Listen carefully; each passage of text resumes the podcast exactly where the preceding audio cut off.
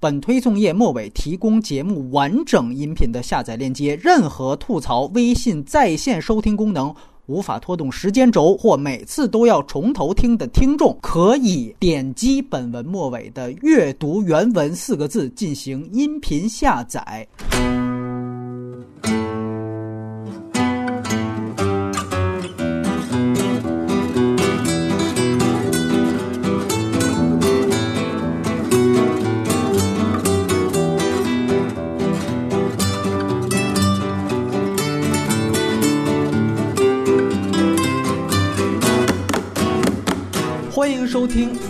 反派马后炮，我是波米。大家好，我是当科长。大家好，我是海老鼠。哎，这个期啊，其实我们有点拖期了，因为本来昨天就要聊这个金球奖的颁奖典礼，但是呢，这个星战那期节目是搞得我焦头烂额啊。不过还是那句话，好饭不怕晚，因为今年的这个电视电影金球奖啊，当然还是要和这个足球界的金球奖有一个区分啊。昨天晚上刚刚是也是非法的那个世界足球先生颁出来，但是我们今天聊的当然是电视电影金球奖，呃，这个也一点都不比 C 罗那个差，因为他也搞出了一个大新闻，就是终身成就奖的得主。梅丽尔·斯特利普梅姨大战了美国现在的候选总统川普。昨天晚上川普也刚刚回应了，所以这要是真正说昨天一颁奖出来，我们就聊，还真的没办法跟进后来川普的回应。那今天两位嘉宾熟悉好莱坞，甚至有可能马上就进入好莱坞的当科长啊，在蔡明亮盗版那期已经和大家见过面了。请海老鼠来，则是因为你是全球第一批看《爱乐之城》的观众，对吧？在威尼斯电影节上，那这个片子呢，又在这一届金球奖上是七提七中，成为了金球奖历史上单届夺得奖项。最多的最大赢家。那么具体的名单，这届金球奖都有谁拿奖了？可以去看我们推送页的文字，就不赘述了。今天三个部分的话题，第一就是《爱乐之城》是不是无悬念将横扫奥斯卡？第二就是梅姨大战川普，以及我们聊聊梅姨业内的地位和她和于佩尔今年的一个可能的化身论剑，以及最后从金球奖的战况分析、预测和奥斯卡的提名。那么反派影评在这一部分，由于是聊电影的节目，所以美剧部分、电视部分就不聊了。就像我们也不会聊陈思诚的出轨一样。好，这就是今天的这个节目。今天我们先来聊《爱乐之城》这个事情。金球奖它获得这个七项大奖之后，内地片方也宣布，它将确定在今年年初引进内地。啊，现在有两个档期的传闻，一个是二月十四号，也就是情人节档，可能最晚三月份也会跟大家见面。大家稍安勿躁，而据说会引进它的 IMAX 版。当然，必须得请已经看过的人聊。那海老鼠，据说啊，你是所有这个当时威尼斯记者里边，大家都是跪舔。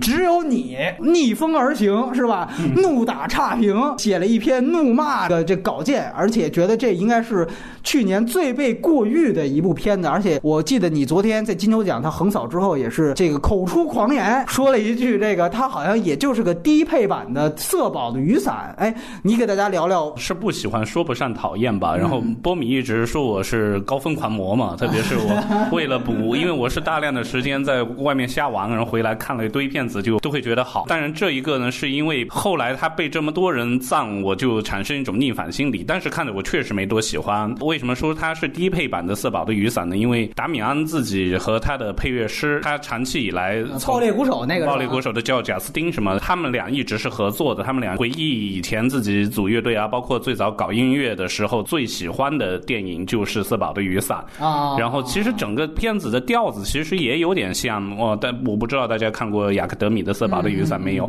也有点像这个，但是这个我不喜欢的一个原因，那个也可以说，其实我对色宝的雨伞也没有多喜欢，我就觉得这两个片子有个共性，都是靠一首歌 啊啊，然后色宝的雨伞也是反反复复的，就那首雨伞，然后稍微不要剧透啊，啊，接着说，这个也不会剧透，这个大家也知道，因为他获奖了，最佳歌曲他也拿了，就是《繁星之城》嗯，《City of Star》，因为音乐片嘛，靠音乐支撑起来的，所以就回避不了，肯定是他最大的卖点，是个好作品，但说不上有多么不凡，就是好。听而已。然后达米安拍《爆裂鼓手》，剪辑和整个故事的结构太牵扯人了。这一个《爱乐之城》呢是个就一个小清新的一个爱情故事，然后就觉得他整个的从他的作曲到他的编舞，他都支撑不起一个歌舞片的结构来。我记得很多年前跟宁浩聊过，他特别向往能拍一个歌舞片，然后觉得这太难了。OK，然后所以我就觉得达米安是不错，但他支撑不起来。然后所以。所以就只有这整个大家可能看预告片，可能能看到开头在洛杉矶高速公路上跳舞的那一段，我觉得就那一段是真的让我很喜欢，它有点像 R.E.M. 的一首著名的歌《Everybody Hurts》的 music video。然后当时在发布会上，呃，也有记者抢在我之前问到了，然后达米安确实也说是确实有点向 R.E.M. 致敬的意思。我就觉得他到后来因为这些作曲到编舞的不足，他以至于他影响了整个电影的美术和布景。对，在我看来就是挺常规的。呃，我问一下，他拿了七个奖项，你觉得其中哪个奖项实至名归？哪个奖项你觉得最不应该给，但是也给了？艾玛斯通实至名归，算是矮子里拔高。然后艾玛斯通也之前拿了威尼斯的影后，对吧？对。那你觉得最不应该给的是哪个？我在犹豫是编剧或者是最佳歌曲。你觉得为什么？歌曲我就不说，我对说了。编剧我就觉得他故事支撑不起来，他就是太好莱坞式的男孩女孩相遇，然后套路是吗？对对。然后这里面牵涉另外一个话题，就是呃，现在他七提七动，而且又创纪录。但是也有人说啊，就是金球奖在这几年基本上是奥斯卡的一个逆风向标了。就是不仅说他横扫金球奖对于奥斯卡没什么帮助，尤其是因为我们注意到他虽然拿到了这个最佳影片，但是金球奖是分两个的，一个是最佳剧情片，还有一个是最佳音乐喜剧类。《拉拉烂》的是属于音乐类的，所以说他拿到的是金球奖的那个另外一个分类的那最佳影片奖，而那个最佳影片奖基本上是属于很多个基本上最后连奥斯卡提名都拿不到的片子都有可能拿奖的。比如说，我举最简单的一个例子，就是《宿醉》，有一年甚至都拿到了这一次《爱乐之城》拿到这个最佳音乐喜剧类奖，《宿醉》是喜剧嘛？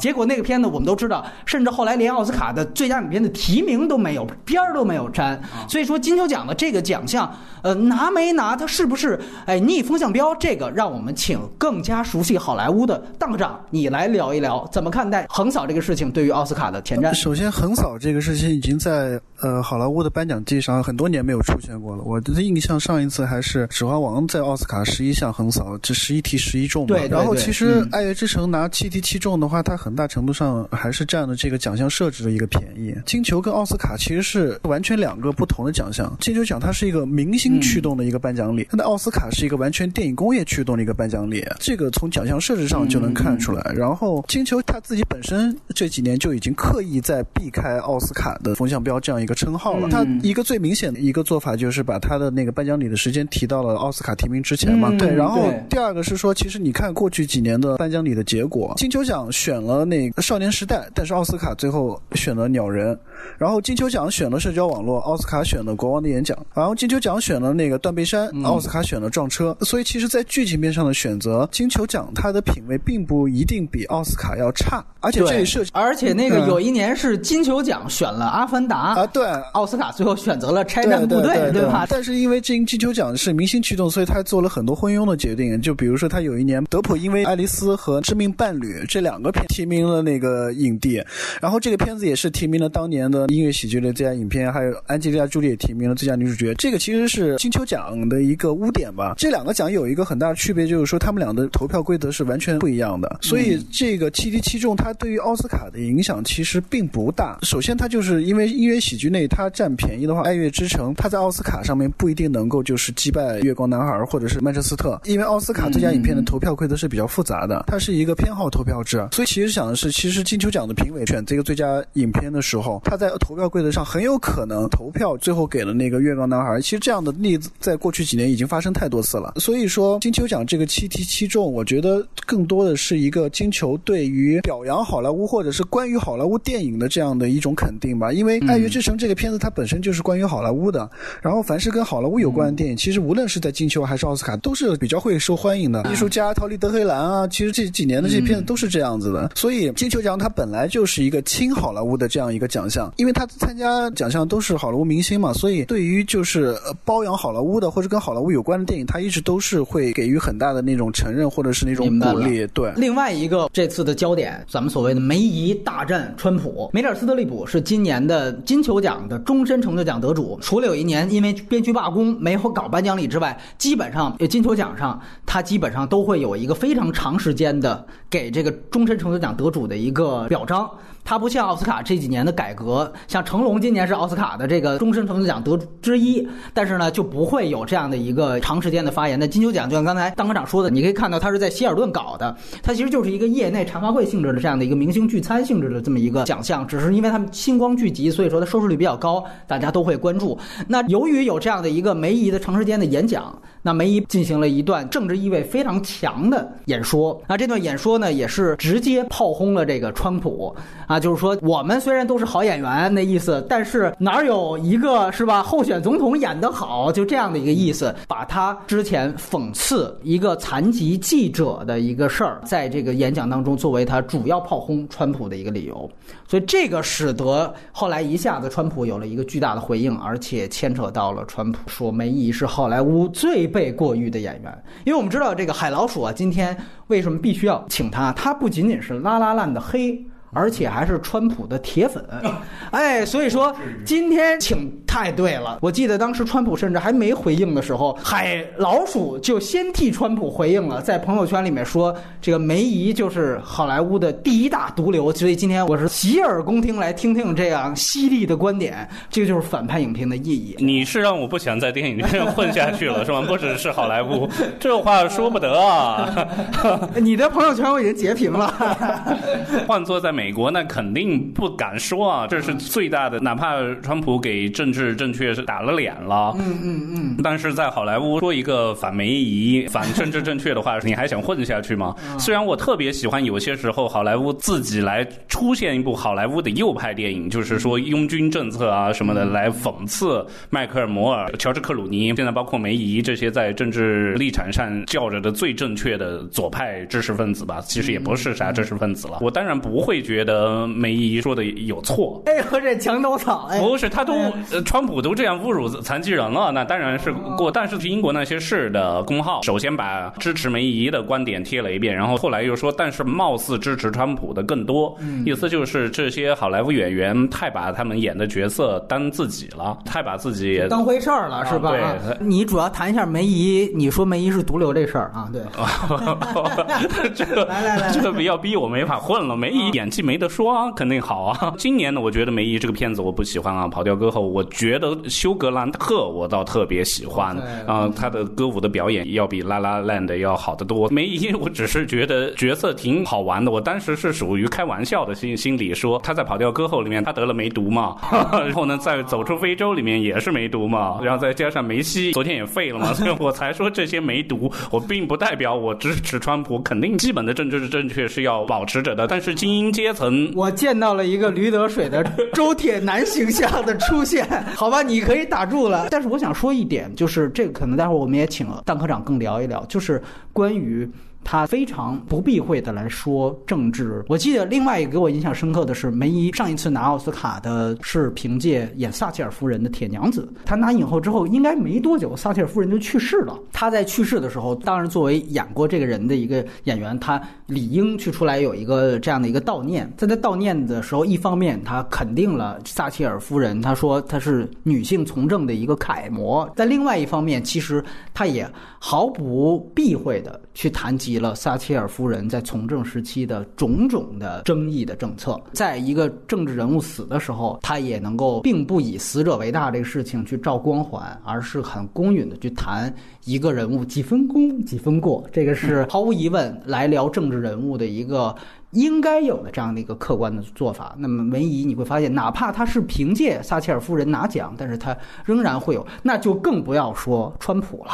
对吧？那我为什么要去支持你？呃，我不知道当科长是怎么看待这个事情。呃，首先啊，好莱坞演员在颁奖上发表支持言论已经不是一个新鲜事儿了。像金球奖这样一个好莱坞自由派的一个年会，然后他发表一段维护好莱坞自由派的言论，也不是什么大惊小怪的事儿，对吧？最早那个马龙白兰度原来不是教。副领奖的时候，找找了一个演员装印第安人，对。然后，二零零三年，迈克尔·莫尔就直接抨击那个小布什，点名道姓嘛。然后，去年小李金球奖的那个获奖感言也是关于原住民的。然后，萨利菲尔德二零零七年奥斯卡也是发表了反战的言论，所以这不是一个新鲜事儿。但是，我想说的是，好莱坞演员他其实是，就或者说好莱坞他其实是有话语权的，而且他的话语权是非常有讲究的。就是比如说，他代表的那个利益阶层，他都是不一样的。呃，比如说那个斯皮尔伯格。他是犹太人，对吧？他所以他代表了好莱坞最顶层的工业和商业的那一部分。而汤姆汉克斯他觉得他是全民偶像，他一般不会说太尖锐的话。比如说他对川普上台，他其实说的就是说：“哎呀，美国会好的，然后美国很伟大，我们经历那么多困难也都克服了，不是吗？”所以他不会发表什么太尖锐的那个言论。其实你像这几年布拉德皮特，然后克鲁尼、小本、马特达蒙这一群人，他们是新的一个话语权的一个诠释人物代表。对他们的代表人物呢，是好莱坞的年轻人和边缘人群。你比如说皮特，他其实这几年一直在拍黑人题材，他的公司那个 Plan B，就月光男孩就是他的嘛，对对，月光男孩啊，塞尔玛，然后那个呃维农十二年都是他的。小本和小马就是弄那个绿灯计划，他们是帮助新人导演拍处女作。然后说到梅姨，梅姨她其实不是代表了某一类人，你知道吗？其实在我看来，她代表的是一个一个形象，她是一个图腾，一个符号，她其实是一个就是一个完美的一个好莱坞演员就应该这么做的这样一个形象，这是由她自自身的这个特点来决定的。拿这次那个他的获奖感言来说，我觉得就跟他的表演一样，最大的缺点就是没有缺，他每一个字每一个表情，他都是非常非常准确的，就是也只有他能做到这种。犀利、幽默啊、严肃啊、煽情等各个效果都非常精确到丝毫不差，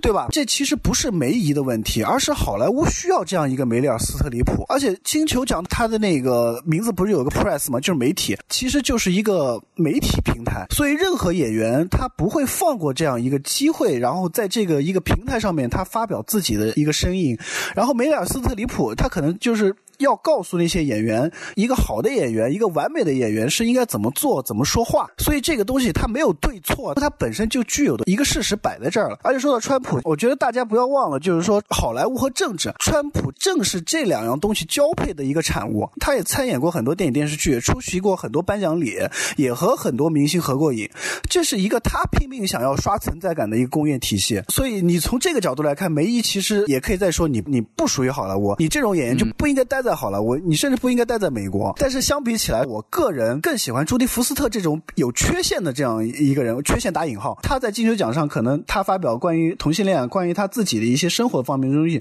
那个可能会看起来更真实一点，而不像梅姨这么政治正确，可能会招来一些就是黑。对，这是我的观点。我必须得强调，就是确实这个像英国那些事儿，他们说的一个你刚才提到的观点，我觉得是非常幼稚的，就是说好像好莱坞演员太把自己当回事，很多的美国的。高层的政客其实都是从好莱坞走出来的呀。最早的罗纳德·里根，对吧？他不是好莱坞的演员吗？他最后成了美国总统。然后包括像施瓦辛格。施瓦辛格不是加州州长吗？对吧？所以我们可以举出太多的例子，包括现在大家都说乔治克鲁尼，因为娶了那样一个人权律师，他有可能从政。这个如果他真正当了什么一官半职，一点都不新鲜。这个好像只有中国很多，我现在见的非常奇怪言论，觉得好像一个下九流的戏子怎么能够跟一个总统啊，就跟一个总书记就能够好像站在同一个话语权在这怼？你本身这就是一种犬儒观点。而且我想说的另外一点，我必须补充的就是，好莱坞的确是一个。民主党阵地，我刚才提到的施瓦辛格，还有我们之前说，我说是可能更像国师的那个东木伊斯特伍德，他们俩是两个少数的共和党的坚定的支持者。但是大部分的人，像乔治克鲁尼他们，基本上全都是毫不掩饰的自己对于民主党的支持。斯特里普可能其实像刚才大科长说的一一个比较对，就是他可能没有太多的这种，比如说他会像克鲁尼他们一样直接去给这个人站台，但是他其实他的真正的政治倾向也是大家一眼就能看出来了。所以这次川普才在微博反击他的时候提到说，斯特利普就是落选者希拉里的一个马屁精。那大概的直译就。是这样的一个话。另外一个，我们借这个事情，白老鼠刚才 不敢说这个话，但其实在我业内，包括我跟很多人聊这个话题，大家都觉得梅丽尔·斯特利好像某种程度上是被过誉的，或者好像某种程度上他确实是每一届都有他，大家有一些审美疲劳，甚至梅姨她自己在她拿铁娘子的时候，她自己都用这个事情做自嘲了。呃，这里面我们就不得不提另外一个大家业内就是非常德高望重的一个欧洲演员，这次也是在金球奖成为了一个巨大的冷门的获得者，就是拿到影后的这个伊莎贝拉·于佩尔。这个人他已经是在欧洲三大，他已经基本上拿遍了。柏林他没有拿过影后，但他也拿过最佳艺术贡献奖。所以说，这个奥斯卡或者说美国的颁奖季成为了他一个。唯一一个还没有征服的这样一个地方，哎，这次拿到了金球奖非常重要的一个剧情片影后。我必须得强调，虽然啊，艾玛斯通好像在这个颁奖季更领先，但是艾玛斯通这次拿到的是因喜剧类的这样的一个影后的奖项。其实这个奖项就像刚才科长说的，就连安吉丽娜·朱莉演个致命伴侣都可以提名了，这那个奖项更儿戏一些。而于佩尔·爆冷拿到这个奖项，应该说可能分量更重一些。这里面就牵扯到一个话题。我们很多人都认为，当世最好的两个演员就像华山论剑一个，一个在欧洲最好的是伊莎贝拉·于佩尔，一个在美国最好的当然是梅丽尔·斯特利普。他们有可能第一次在今年的颁奖季形成一个在奥斯卡上的聚首，因为在金球奖上他们分别提名了不同类的影后，还不算是一个直接的交战。但是由于这一次于佩尔的爆冷获胜。我相信，是不是很多人都在期待着一个真正的华山论剑？就像以前我们看到的英国演员劳伦斯·奥利弗曾经在奥斯卡奖上和马龙·白兰度的两次对决，这个被誉为是戏剧派和方法派的最终的对决，两个人各赢了一次。我已经没有在奥斯卡奖上有过这么兴奋的时刻，就是两个欧美之间的这样的一个各自领域的。这么牛逼的两个演员，好像能够第一次华山论剑，很好奇两位嘉宾的看法。就是他。他这个片子，你说的是是吧？啊，对，主语得明确一下。哎，你接着说。哎，呃，首先这个金球奖选他这个片子，就是一个外语片奖和一个那个影后，其实他有跟奥斯卡对着干的这样一个意思。因为奥斯卡他没有提名那个最佳外语片嘛，演员工会提名其实也没有那个于佩尔，所以每一年选最选影后啊，他跟选影帝不一样，就是影后她不一定是选表演最好的，而是选可能是选当年最好的一个女性角色。你说的是奥斯卡的标准是吧？啊，对，因为每一年的这种好的女性角色其实是太少了。这个观点的话，反正就是在现在好莱坞也是存在很久了。然后就他们两个人来说的话，呃，我会更偏向于那个于佩尔一点，因为梅姨在那个《跑调天后》里面的角色非常非常有意思。但是可能就像刚才说的，因为梅姨表演实在是太好了，你找不到这个角色怎么说有缺陷的那一部分，就你知道这就是梅姨，你就看完电影以后你就啊，梅姨这个东西，哎，也就这也就这样。吧，但是你会想，这么好的一个角色，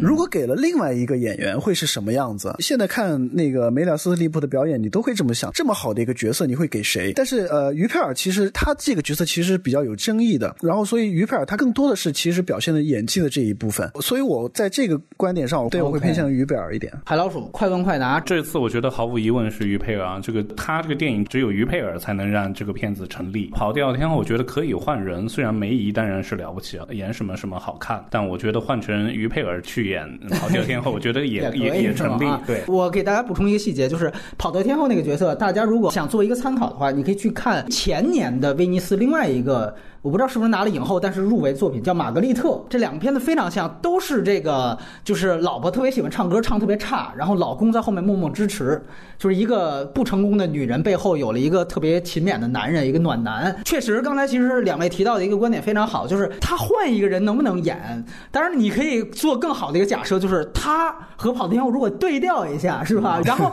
另外我需要强调的一点就是，这一次另外一个可能让于佩尔最后关于奥斯卡的提名能不能拿到一个变数。就是他另外一个片子也在进行公关，就是《将来的事》，那个是去年柏林拿到最佳导演的一个片子，就跟长江图一起的。跟顿河聊他的那期说过，就是当时《将来的事》入围了柏林主竞赛，主竞赛主席是梅姨，但是梅姨就是没把影后给于佩尔。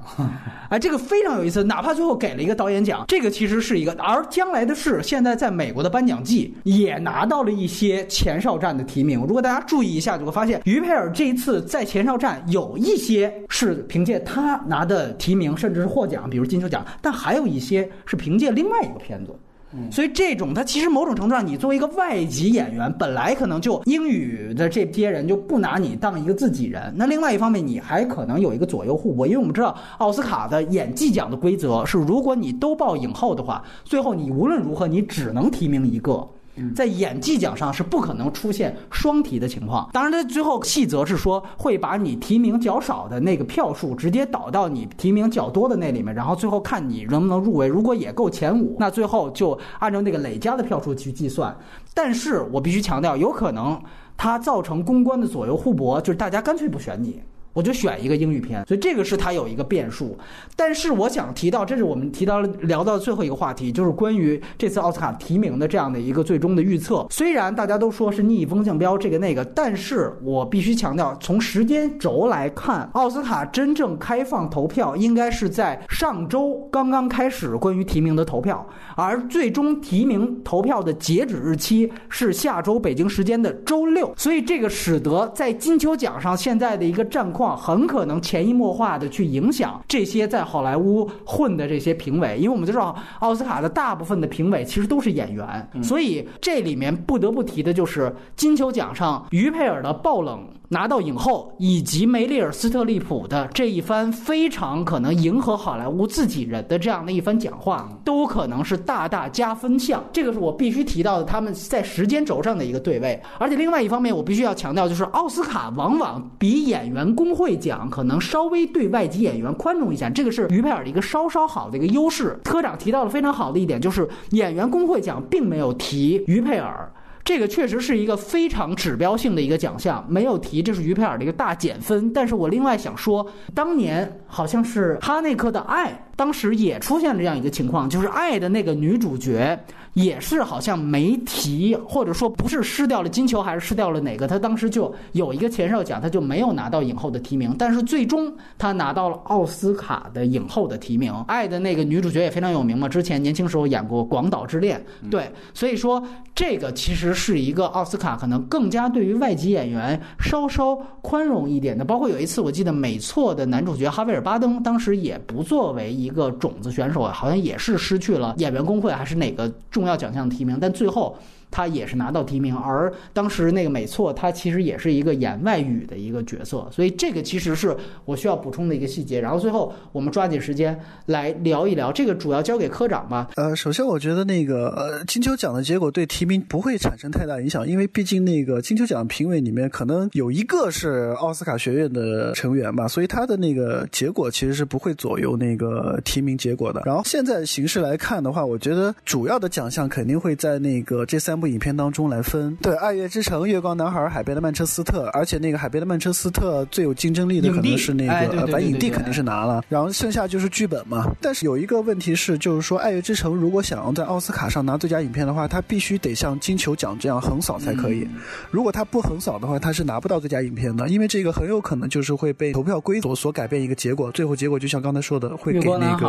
呃《月光男孩》。《月光男孩》我们知道又是黑人导演。特别像那一年很多人都很反感的《维奴十二载》战胜地心引力的事儿，但这里面就牵扯到一个，是不是你觉得政治正确这次还会成为一个就大大加分项？我觉得会，因为一六年确实是比较特殊的一年。我没有看那个《爱乐之城》，但是有人说那《爱乐之城》其实它是一个比较悲伤的故事，而且它是类型片。类型片其实，在奥斯卡上要拿奖其实是比较困难的。奥斯卡一般他在选的时候，他一般都会选，就是说呃正确的人做正确的事情，以及这个片子是否对社会。或者对他的文化会有一个很很好的一个影响，在这一方面，《月光男孩》他其实是比那个《爱乐之城》要占有很大的优势的。然后，另外说到那个呃影后这方面的话，演员工会奖的话，我看了一下名单，其实娜塔莉波曼、然后艾米亚当斯、艾玛斯通和梅丽尔斯特里普这四个人基本上我觉得是没跑了，但是还剩下一个名额，我觉得佩尔的他其实很有机会就是获得这个提名的。他和勃朗特两个人可能争一下，对对吧？对对对，艾米丽勃朗特这个火烧女孩，这个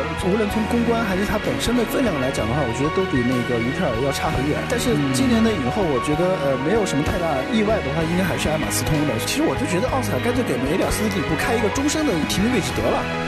真的，无论他就剩下四个人是有变数，一直到梅尔斯特里普去世，反正这个位置都一直给他留着好了。然后，因为他无论演什么角色，他反正都是一个标杆放在那儿的。当然这是开玩笑。梅尔斯特里普的发言在讲，我们不能把外国人赶出去。这个好像某种程度上，我觉得甚至他是在为。于佩尔助攻，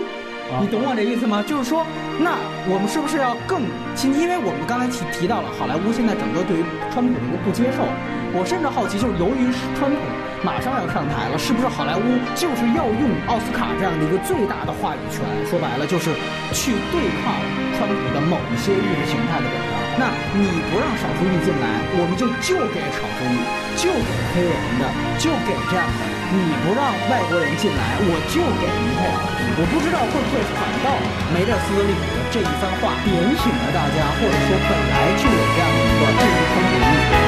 总之，可以说是在美国政治低迷下的一个转机，我们也可以。